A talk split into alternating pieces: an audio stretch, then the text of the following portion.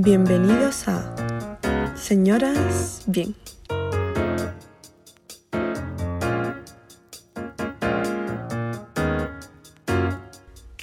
Corría el 2013 cuando tuve que tomar una de las mayores decisiones que debe tomar una persona en su vida y es elegir una carrera.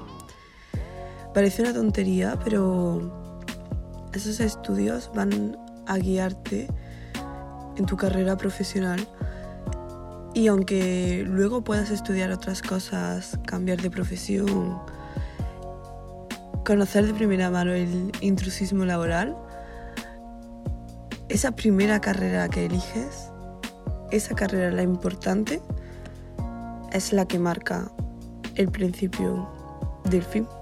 Yo desde muy pequeña sabía que me quería dedicar a la comunicación, que me gustaba transmitir, escribir, hablar, conocer, investigar. Y desde los nueve años sabía que ese era mi camino. Pero segundo de bachillerato marcó mi vida, más bien marcó una asignatura y era literatura universal. Así que cuando fui a elegir carrera, empecé a mirar todas las que tenían que ver con periodismo o con comunicación. Y sin quererlo, el destino me llevó hacia filología hispánica. Mucha gente pensará, esa carrera no sirve para nada, solamente sirve para ser profesor, y muchos otros tópicos que, que tenemos en mente. Porque parece ser que si no estudias una carrera de ciencias con números difícil, de tecnología, todo lo que sea de letras, pues no sirve para nada. Porque las letras en verdad no rigen a nadie, no llevan el peso del mundo. Las personas que han estudiado letras, lo máximo que pueden hacer es trabajar en prensa, un medio que por supuesto no rige el mundo, porque nadie se cree lo que dicen las noticias, ¿no? Rigen las editoriales, porque claro, un libro no sirve para nada, un libro no puede cambiar la mentalidad de muchísimas personas. Y básicamente, cuando coges el móvil, solamente vemos diferentes códigos en HTML. Para nada hay un lenguaje detrás, unas palabras, unas reglas ortográficas y gramaticales, una lingüística, a fin de todo, que por supuesto no la crea ningún filólogo. Porque creemos que las letras no nos rigen o que las artes no están a nuestro alrededor, porque quien lleva el mundo son los números. Pero queridos, estamos un poquito equivocados. Y si los de letras ya lo tenemos difícil en este mundo, los de artes ya, ni os cuento. ¿Eres artista? Pero ¿Qué has hecho concretamente? ¿Dónde trabajas? ¿Trabajas con alguien importante? ¿Has hecho algo importante? ¿Han publicado tu obra? ¿Alguien te la ha comprado? Es como que eres artista, pero justifica por qué eres artista. ¿Qué has hecho relevante para llamarte así? Hoy voy a estrenar el primer podcast oficial con una chica que conocí de casualidad en Lisboa, la ciudad en la que vivo actualmente. Ella es artista, artista sin apellidos, artista y punto. Artista con muchas cualidades y con muchos perfiles, pero sobre todo artista. Hoy vamos a hablar con Arancha Abad. Buenas tardes a todos desde una lluviosa Lisboa. Hoy vamos a hablar con Arancha Abad, amiga y artista. ¿Qué tal? Hola, muy bien, ¿y tú? Bueno, pues nada, aquí pasando la cuarentena. Cuéntanos un poco, un poco de ti porque eres artista, trabajas en una galería de arte aquí en Lisboa, pero ¿cómo fue tu recorrido? Tú eres de Bilbao, ¿no? Sí, yo soy de Bilbao y me dedico o intento dedicarme al arte.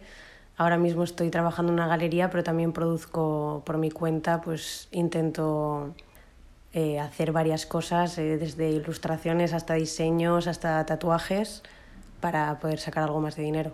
¿Cómo empezaste en todo el mundo del arte, el tatuaje en general? Pues eh, yo estudié en Bilbao, o sea, soy de Bilbao y estudié allí en la Universidad Pública, en Bellas Artes, y fue muy guay porque mm, pude probar todas las técnicas, o sea, eh, probé desde la escultura hasta el vídeo, eh, fotografía, dibujo, y al final yo creo que es muy necesario tocar todos los ámbitos para saber no con cuál te quedas, porque no tienes por qué quedarte con uno, sino pues las diferentes herramientas que tienes para poder expresarte. De todo lo que aprendiste en tu carrera, ¿qué es lo que más te llenaba? Y sobre todo, ¿cómo decidiste entrar? ¿Qué mm, fue el factor clave para decir yo quiero estudiar Bellas Artes? Pues yo tenía bastante claro desde siempre que iba a estudiar Bellas Artes, o sea, básicamente nunca se me pasó otra opción por la cabeza. No sé de cuándo viene porque, bueno, siempre he dibujado, siempre me ha apasionado y en mi casa, como he tenido la suerte de que me han apoyado en eso, nunca he tenido la duda, sabía que iba a estudiar arte siempre. Dentro de tu núcleo familiar, ¿tenías alguna persona que te haya apoyado más que en otra o que te haya inspirado de alguna forma? Pues sí, mi aitite, mi abuelo, era, era pintor y luego mi padre es diseñador y toda mi familia, muchos, la mayoría son diseñadores y al final yo me he criado en ese ambiente de creatividad. Y, por ejemplo, ¿qué es lo que más te inspira? Porque tu abuelo sé que fue una, es una figura relevante en tu vida dentro de lo que es el arte, pero en general. Yo creo que va por temporadas, o sea, depende del día, depende de, del año, te inspira una cosa o te inspira otra, pero generalmente cuando veo algo que me gusta, siempre o le hago una foto o si lo he visto eh, a través del móvil, pues lo guardo o le hago una captura de pantalla, porque son como ideas, como ir recopilando ideas en el, en el móvil y luego sé como que siempre puedo utilizarlas, al final siempre acabo sacándoles un uso. ¿Qué clase de arte haces o cómo te denominarías tú dentro de la gama artista? ¿Cómo te identificas? Pues no sabría decirte, y esta es una pregunta que, que me hace mucha gente en el sentido de vale, eres artista, pero ¿qué haces? ¿no? ¿Cuál es tu, tu sitio? Y es que no sabría responderte porque ya te digo que yo voy muy por temporadas, me gusta probar un poco todas las técnicas y hay temporadas que me da más por un estilo y temporadas que por otro. Yo creo que no, no es necesaria esa etiqueta de definirse en un sitio en concreto. Al final a ti te gusta crear y vas evolucionando y por cada época pues creas unas cosas o creas otras. Bueno, al final una pregunta un poco extraña porque yo creo que la gente más que somos de letras o de bellas artes y tal, siempre nos intenta como encallizar. Bueno, tú eres artista, pero ¿qué clase de artista? Pero, por ejemplo, si tú dices, he estudiado ADE, ADE puede ser administrativo, secretaria, eh, empresariales. Tú, cuando alguien te dice he estudiado ADE, no le dice, bueno, ¿qué clase? Pero ¿dónde te encajas tú? ¿No? Entonces, eso en el concepto artista también pasa.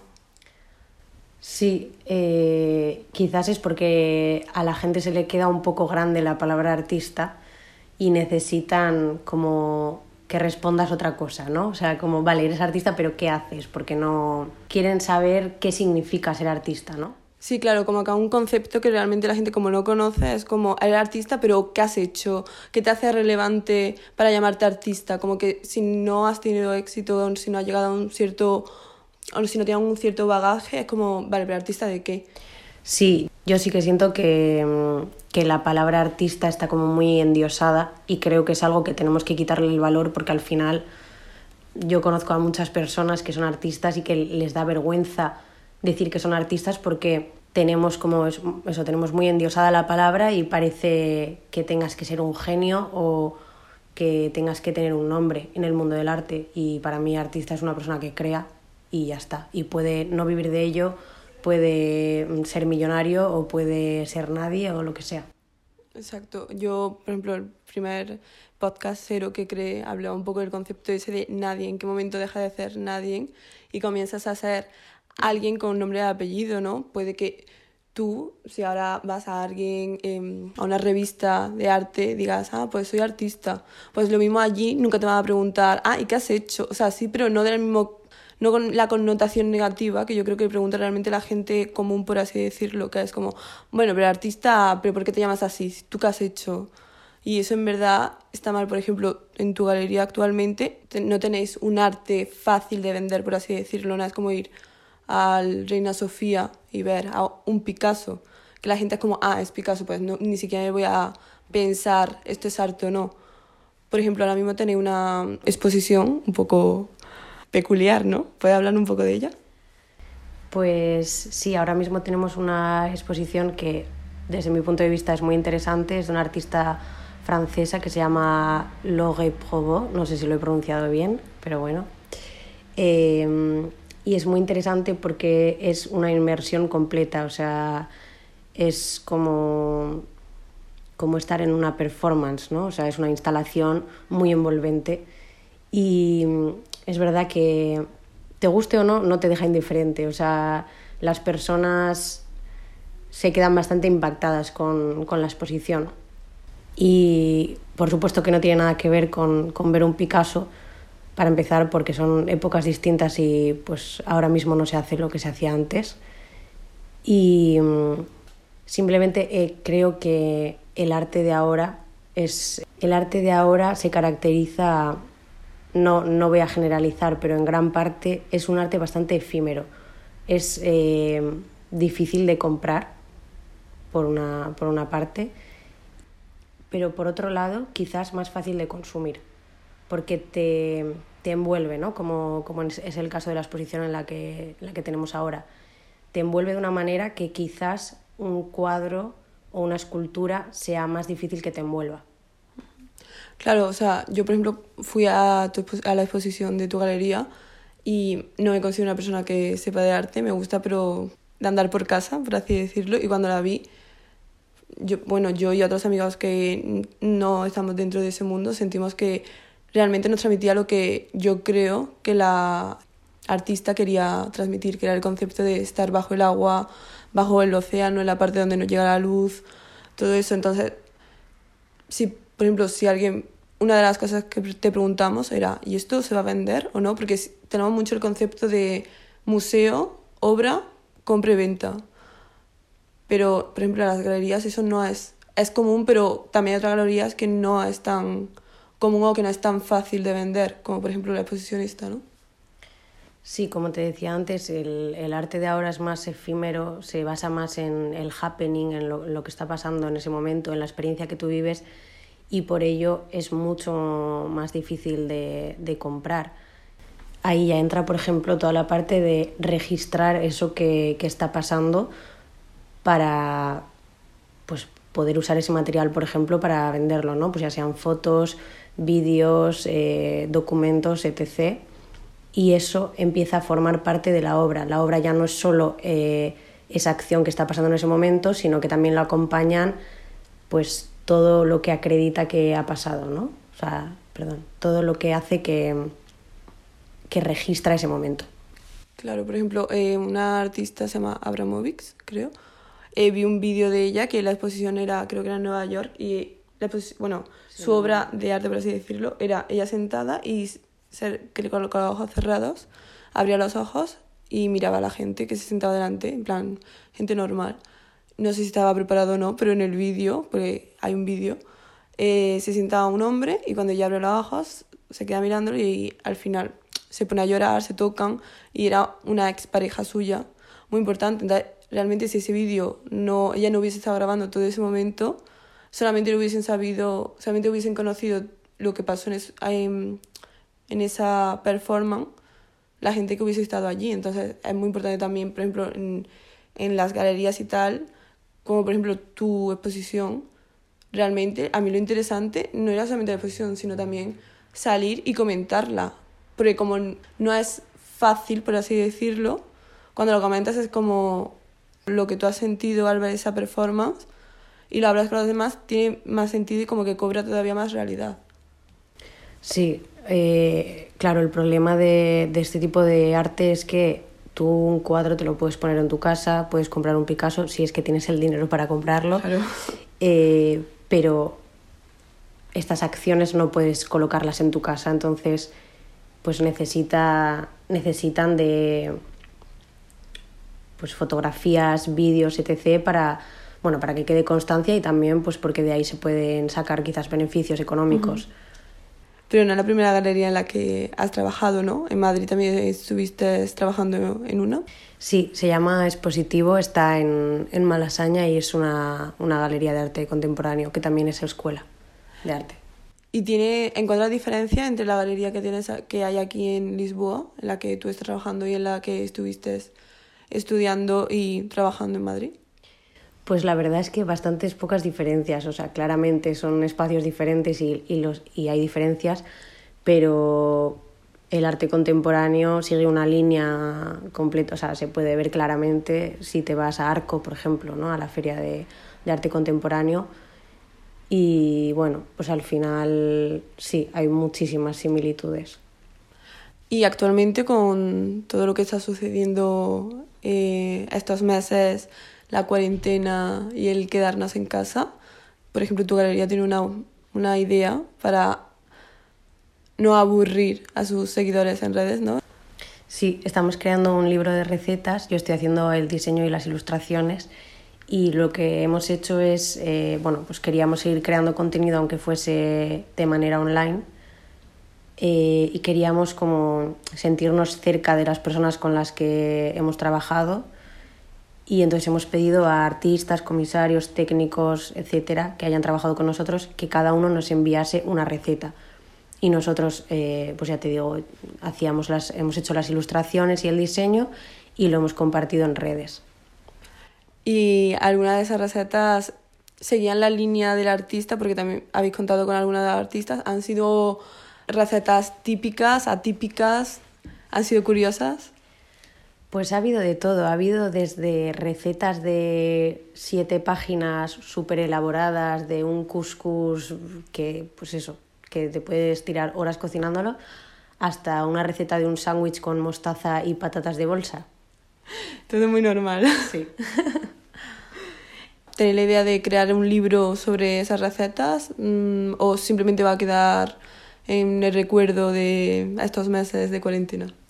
Bueno, está todo registrado en, en, un blog de Tumblr que creamos y también en Instagram y en las demás redes sociales, pero sí que, sí que queremos crear un libro y bueno, ahora mismo estamos a la espera de, de una ayuda que han pedido mis, mis jefes y si nos la diesen, pues publicaríamos el libro. Muy bien, introduce el nombre en plan publicidad. Publicaríamos el libro. Vamos a volver a empezar. Vale. Por si a alguien le interesa, se llama Oops, I Cooked It Again, que es Oops, eh, lo he vuelto a cocinar. Y lo podéis ver, lo podéis encontrar en Tumblr, en nuestro Instagram, que es Kunstale Lissabon, y en Facebook también. Estupendo. Y eso antes para decir, si alguien rico está escuchando esto, que nos mande dinero. Total. Bueno, al final eh, el libro que estás creando con las recetas, tú has hecho toda, todos los dibujos y todo el contenido artístico, por así decirlo, pero realmente ese no es el arte en el que tú te sientes más cómoda, ¿no? Eh, ¿Cómo denominarías tu arte y cuáles son tus mayores influencias, eh, personajes artísticos que te influyen? Pues eh, mi arte, no sé cómo lo denominaría, pero quizás eh, simple no es la palabra, simplificado. Me gusta simplificar bastante, me gusta... No tengo mucha paciencia, entonces suelo ir como directamente al point, ¿sabes? Y sí, muy, muy simplificado, colores primarios, eh, líneas, no me gustan demasiado los detalles. Y así como influencias, pues bueno, mi Haitite mi abuelo sé que sí ha supuesto una gran influencia porque además eh, veo sus cuadros y, y lo noto. Eh, y así como personajes famosos, no sabría decirte quiénes me han influenciado porque eso yo creo que son cosas que ves y se te quedan en el cerebro, pero que igual ni siquiera tú está, estás siendo consciente de que estás siendo influenciada, ¿no? Pero así que haya tenido como modelo que me gusten mucho, pues eh, te podría decir Picasso, me gusta mucho. Andy Warhol, que lo habías dicho. Ya, antes. claro, lo pensaba y no. y la señora que me ha dicho Ukale. Ukelele. Tampoco. Y luego, eh, realmente, yo creo que, aunque suene un poco, no sé, ridículo, me inspira muchísimo Instagram, ¿vale? O sea, porque hay muchísimas personas que crean y muchísimas veces me, me han inspirado. Personas, ya te digo, no, no precisa, precisamente que tengan muchos seguidores. Gente que, que crea igual que yo y de ahí pues saco ideas o saco, digo, ah, pues mira, quiero probar esta técnica o quiero probar lo otro. Bueno, a quien tenga curiosidad por ver un poco el arte que crea Arancha, dejaremos el link a su página y a su Instagram en la descripción del podcast, porque al final no es, como hemos dicho antes, no es un arte que se ve, tú no vas a un museo y lo ves o no es el tradicional, por así decirlo. Y también no es problemático, pero es lo típico que, lo que hemos dicho cuando hemos hablado de, tu, de la exposición actual de tu galería, que si va una persona que realmente no, no sabe del tema, siempre como que lo ponen un poco en duda, en plan, esto es arte, ¿no? Como, bueno, hace unos meses eh, salió, eh, hubo el boom de, del artista ese que puso un plátano pegado a la pared y ya eso era arte. Y la gente todo el rato lo cuestionaba. ¿Qué piensas tú, por ejemplo, al respecto? Pues pienso que como pasa en todos los ámbitos, no solo en, no solo en el arte, las cosas que dan bombo acaban costando más dinero. No sé cómo explicarlo, pero quiero decir que al final cuanto más se habla de algo, más se incrementa su valor y me parece que en el arte contemporáneo a veces se juega con eso, que no tiene por qué ser algo malo, eso. Depende. Si juegas con ello a tu. Que, o sea, que vaya a tu favor, pues oye, puede ser otra herramienta más como crear arte.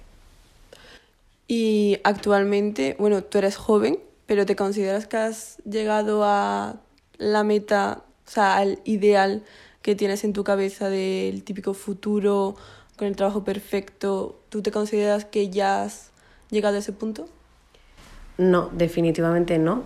Y tristemente me parece bastante complicado que pueda llegar, porque en general nuestra generación, los millennials, eh, estamos bastante jodidos, eh, pero los artistas más.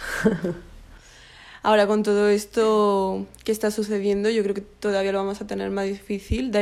Es verdad que siempre desde el mundo del arte ya está como un poco tachado, como es todavía más difícil encontrar un punto o un hueco en esa clase de mundo. Yo creo que ahora todavía va a ser más difícil, ¿no? Pues sí, intento no pensarlo mucho, pero creo que sí que va a ser más difícil. Pero bueno, mm, no ha sido en ningún momento un camino de rosas, así que estamos un poco curtidos, yo creo.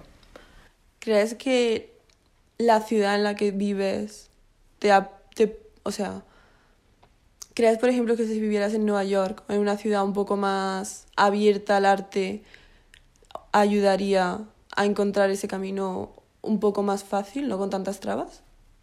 Sí, yo creo que siempre es más fácil, no sé, no sé si viviese allí, pero siempre es más fácil encontrar cosas si te mueves. Al final, quedándote en tu casa no, no te va a venir nadie a pedirte trabajo. Entonces, eh, cuanto más amplíes tu, no sé, cuanto más amplíes tu... ¿Rango de oportunidades? Sí. Cuanto más amplíes tu rango de oportunidades, pues obviamente mm, tendrás más posibilidades de llegar a donde quieres. Y sí que creo que las capitales en general, no sé si Nueva York, porque también hay mucha competencia, pero bueno, que las capitales en general sí que obviamente ayudan. En un pueblo no, no puedes hacer mucho de arte. Bueno, tú al final tampoco te has cerrado 100% en una clase de arte porque, como hemos dicho, tatúas. Bueno, de hecho, tu tatuajes no se puede decir que sean lo común, por así decirlo, porque lo haces con un estilo handpoke. ¿Puedes explicar un poco cómo es? Sí, eh, handpoke es eh, pues el estilo más tradicional y más eh, antiguo, por así decirlo, de, de tatuaje, que es simplemente con, con, la aguja. O sea, es punto a punto con al final es muy parecido a dibujar. Entonces para mí es como más fácil. Bueno, de hecho, cuando yo te he visto tatuar, muchas veces me ha recordado incluso como si estuvieras cosiendo el tatuaje en la piel de la persona, ¿no? ¿Y cómo llegaste a pensar, bueno, pues mira, todas estas ideas que tengo artísticas las quiero plasmar de forma permanente en la piel de una persona? Siempre me han llamado mucho la atención los tatuajes, no para tenerlos yo, sino para hacerlos, no sé por qué. Y mm, ya te digo, me parece como otra herramienta igual que dibujar en un lienzo o hacer una escultura, al final es otra herramienta, ¿no? No me identifico como tatuadora. O sea, no. Aunque llevo un año tatuando, ¿no? Pero aunque llevase 30, creo que tampoco me identificaría como tatuadora. Mm, yo lo, sigo viendo como arte. Y para ti, cuando piensas en un tatuaje, em, ¿Los creas desde el mismo punto de partida que una obra normal, en plan, que un dibujo o, o, el proceso que sigues es diferente? Eh, yo creo que completamente sí. O sea, obviamente como la técnica es diferente, el proceso es diferente, pero en cuanto a que ambos o todos ellos son un proceso de creación, sí.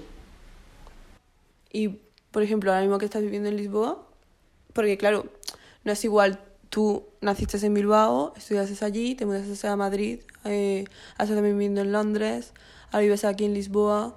Cada una de las ciudades donde has estado viviendo, ¿crees que se ve reflejado tanto en tu obra artística como en tus tatuajes? ¿Ves un cambio de etapa o, o realmente has seguido un hilo conductor igual?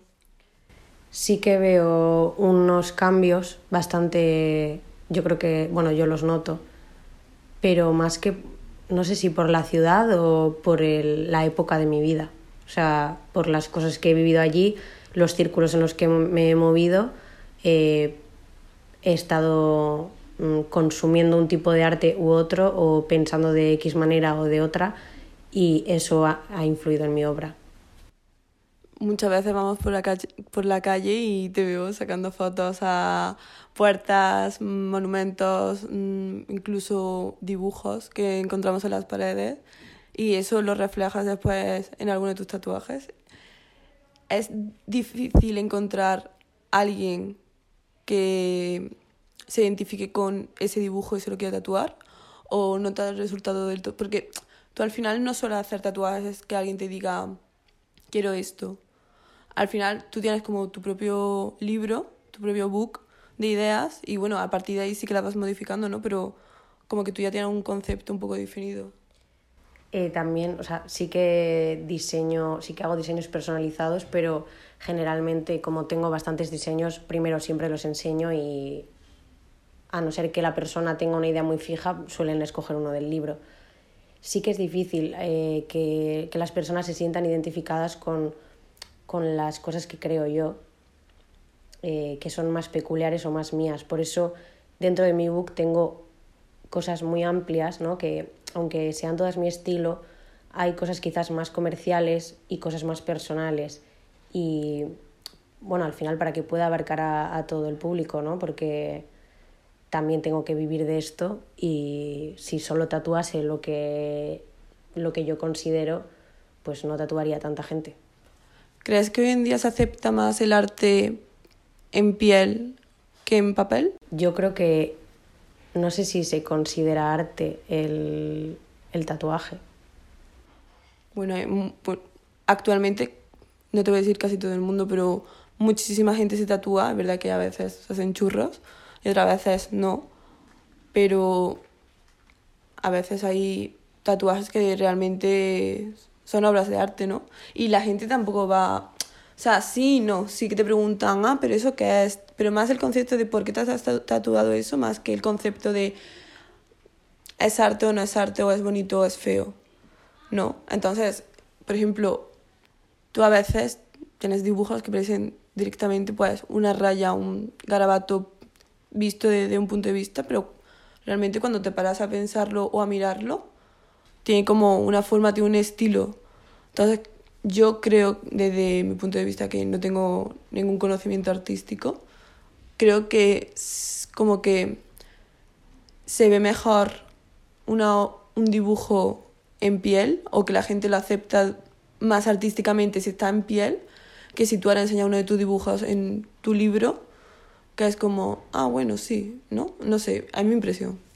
Sí, a ver, yo lo que creo es que para las personas que están fuera del mundo del arte, eh, sí que consideran los tatuajes arte, pero para las personas que están dentro del mundo del arte es más difícil, no sé si me explico, o sea, al final el mundo del tatuaje y del arte están completamente separados.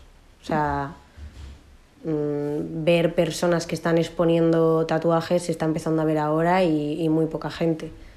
Entonces, me, refiero más a, me refería más a esa parte del mercado artístico mm, que está viendo ahora, ¿no? O sea, el, arte contemporáneo no está hilado ni va demasiado de la mano a los tatuajes. Está empezando a ir ahora.